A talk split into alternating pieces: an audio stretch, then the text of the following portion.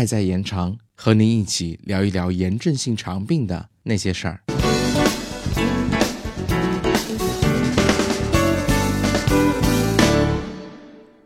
嗨，大家好，欢迎收听 CCCF 的小课堂。我们日常接触到的疾病大多会进行分型，比如糖尿病，有一型糖尿病、二型糖尿病等等。那克罗恩病的分型是怎么样的呢？是不是有梗阻型、溃疡型这样的区分呢？那今天我们来聊一聊克罗恩病的分型。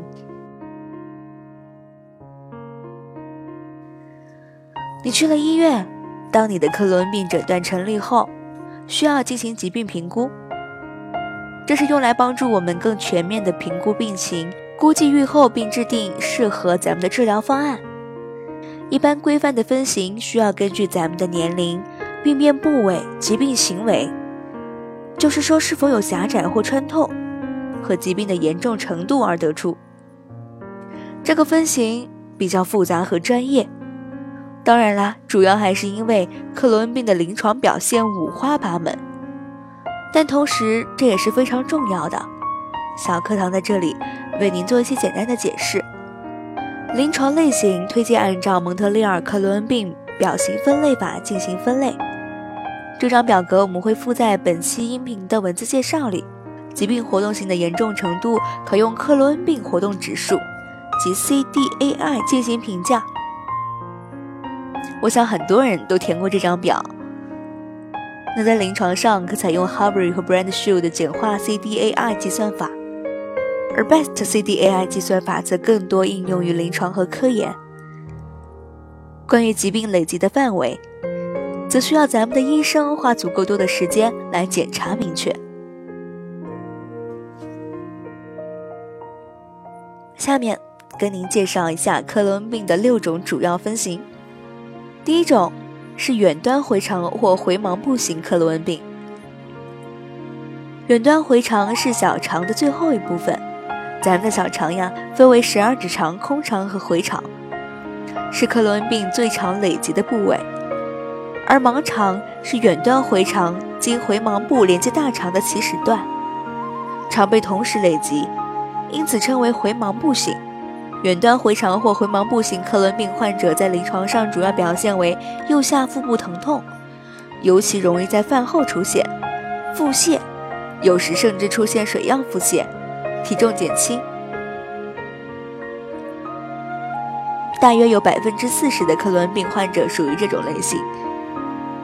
第二种是小肠型克罗恩病，病变主要累及小肠，这里主要是空肠或回肠，常见的症状是腹痛和腹泻，较少出现便血，但可有体重减轻及贫血。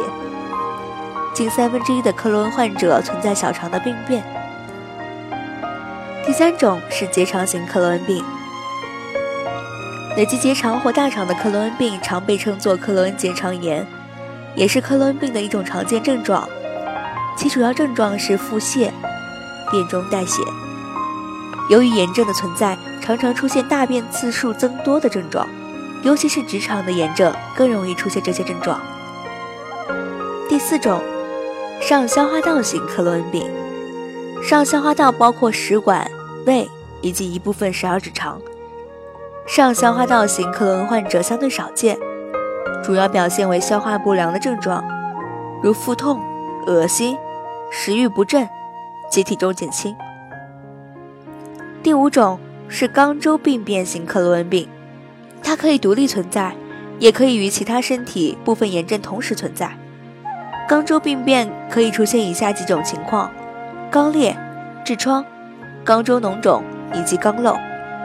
肛瘘是克罗恩病最典型的肛周病变，就是在肛门与肛周皮肤之间形成的管道，在皮肤上有细小的开口，可以看到脓液或粪样物质从开口处渗出，皮肤受到这些物质刺激后会出现疼痛、局部红肿等。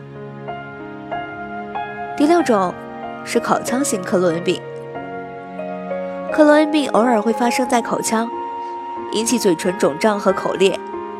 该型非常少见，然而，大概有百分之二十的患者会出现口腔溃疡。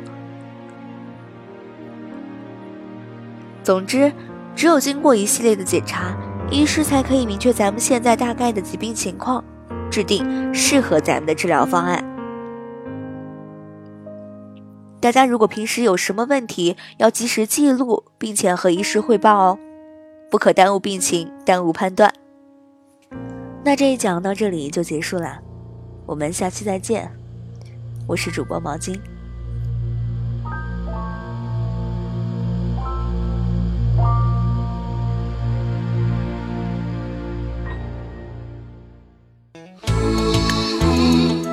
本节目由 CCCF 爱在延长炎症性肠病基金会独家录制播出。节目内容感谢由浙江大学出版社出版的《溃疡性结肠炎和克罗恩病你问我答》丛书。更多详情，请欢迎关注爱在延长官方网站及微博、微信公众号，期待您的互动。